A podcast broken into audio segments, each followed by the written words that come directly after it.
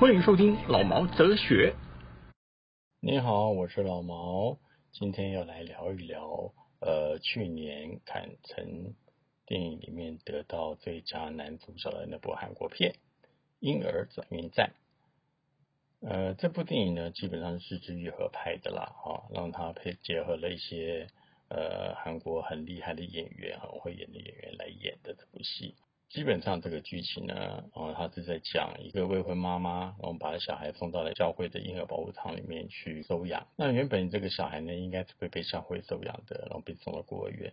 但却在中途的时候呢，被那其中里面有的工作人员给拦截了，然后送给开洗衣店的宋康昊，要将孩子一起卖掉。可是隔天呢，那个妈妈呢，就她就后悔了，然后她就去找这个小孩，可是找不到。可是一路这样追查下去以后，他就发觉哦，原来这小孩被送去给了宋康昊了，然后要把它卖掉。哦，宋康昊也讲了半天，说为了要小孩子找到一个好的家庭等等的啊。结果这个妈妈呢，就跟着他们一起去开个面包车去把小孩子卖掉。我在这途中呢，就发现这些低下阶层的人，很辛苦的人呢，感情就凝聚在一块了。到最后决定要一起去养这个小孩，把这小孩养大。宋康昊呢，也是因为这部电影呢，因而转运站》拿下了坎城最佳男主角，成为第一个啊获得这个奖的韩国男男演员。这部电影呢，基本上我是觉得拍的还是很蛮失之愈合的啊，可是，在情感的表达上面呢，就很韩国。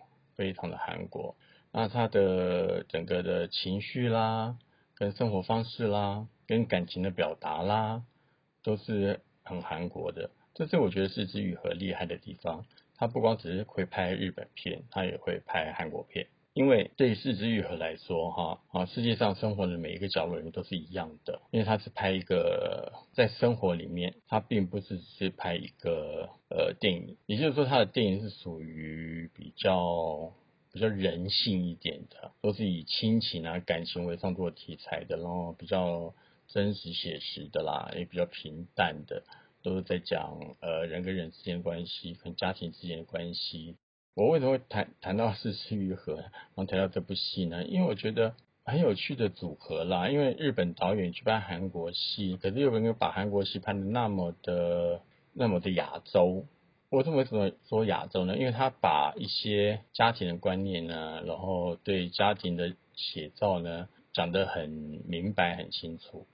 这一点是我觉得蛮有趣的。所以很多时候我们会觉得一个电影就要讲一个很。很故事性的东西，其实我个人是不太认为啦。我个人是认为，一部电影是从你的生活里面去发掘出来的，不是去编出来的一个故事，而是在你生活中你看到的一些事情所产生的一个故事。我觉得这样才是会比较有打动人心的那种感觉，打动人心的题材，打动人心的故事。我们现在讲讲四之愈合好了了哈。这次愈合呢，他拍了蛮多的电影，其实我也蛮蛮喜欢的。其中有一部是《无人知晓的夏天》，这一部是 我一直很崇拜的一部电影哈，因为那部电影是让我觉得看完以后很难过，很难过到不知道什么叫做哭，什么叫眼泪，因为我没有办法流下眼泪，因为我觉得那是一个真实的感情的存在。那也是一个真实的事件的存在，人为了生活的一些无奈都在里面。那我觉得非常好看。当然，觉得它还有其他一些还蛮有趣的，也不是蛮有趣了，就是还蛮厉害的电影啊，大家蛮推崇的电影，比如说呃《横山家之味》啦，《我的意外爸爸》啦，然后《海街日记》啦，所有的这些东西来说，都是有一个共同的理论了哈。这个共同理论就是。他的电影觉得好像就发生在我们周边的，然后只是我们没有注意到的一些故事的另一面，这样，那我觉得还蛮有趣的。譬如这一次的婴儿转运站来说的话，基本上他也是在讲未婚妈妈，然后跟小孩，然后再讲那个其中一个比较年轻的男主不是宋康昊了哈，宋康昊他跟他老婆好像也离了婚，然后他女儿之间关系好像也没有处理得很好，然后也是用家各种不同的家庭破碎的家庭，然后来去组成一个真正的一个感情的凝聚。啊，这一点是蛮特别的。然后另外还有一个男的，是因为呃，他从小就被丢到孤儿院里面，在孤儿院长大，认识了宋康昊，然后一起来做这件事情，然后卖小孩。其实他卖小孩的第一是因为他们希望这个小孩子能够在好的人家里面长大。其中还有一个小男孩踢足，他他喜欢踢足球啦，他当足球明星啦，等等等的。那因为这小孩子进去，又产生让这三个大人之间又产生了呃一些变化，然后再加上有两个女刑警，那两个女刑警又其中有一个是结了婚生不出小孩的，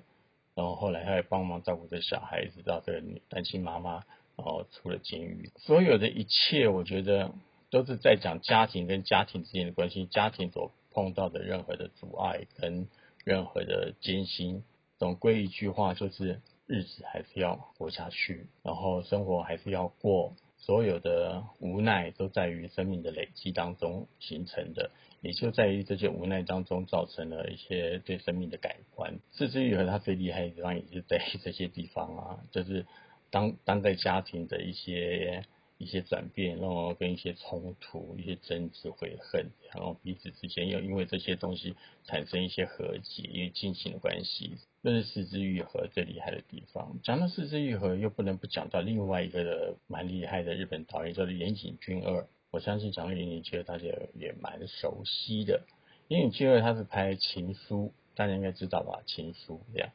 嗯，不是不是张学友那个情书哦，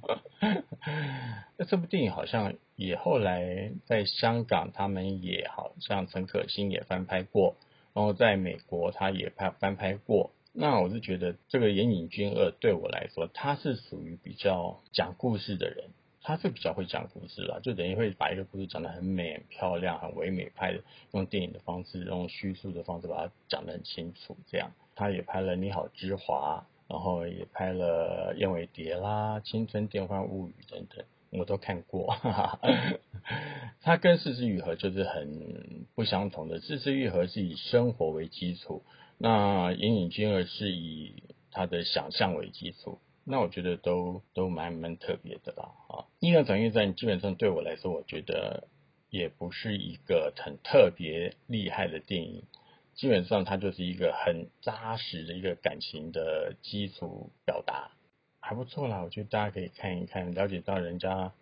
拍电影的方式是什么样子的。那怎么样去看人的生活，然后怎么去看人的感情，然后怎么去看那种无奈生活。那如果大家有兴趣的话，可以追一追看他们四之愈合他的《无人知晓的夏天》，这是我喜欢的部电影。然后再来可以看看呃《海街日记》。这个都这两部，我觉得是自己很蛮挺蛮蛮蛮在拍电影的时候蛮整个情绪很澎湃、很丰满、很充沛的状况下去拍的，然后也蛮好看的好。那韩国戏就不要讲啦，现在韩国真的是大手笔这样。那我想我下一次我会来介绍另外一部电影叫做《分手的决心》。好，那我觉得这部戏也蛮厉害的。今天这这个弃婴的面包车啊，洗衣服的面包车。我们就讲到这里了，好的，好，谢谢你，拜拜，记得多念哦。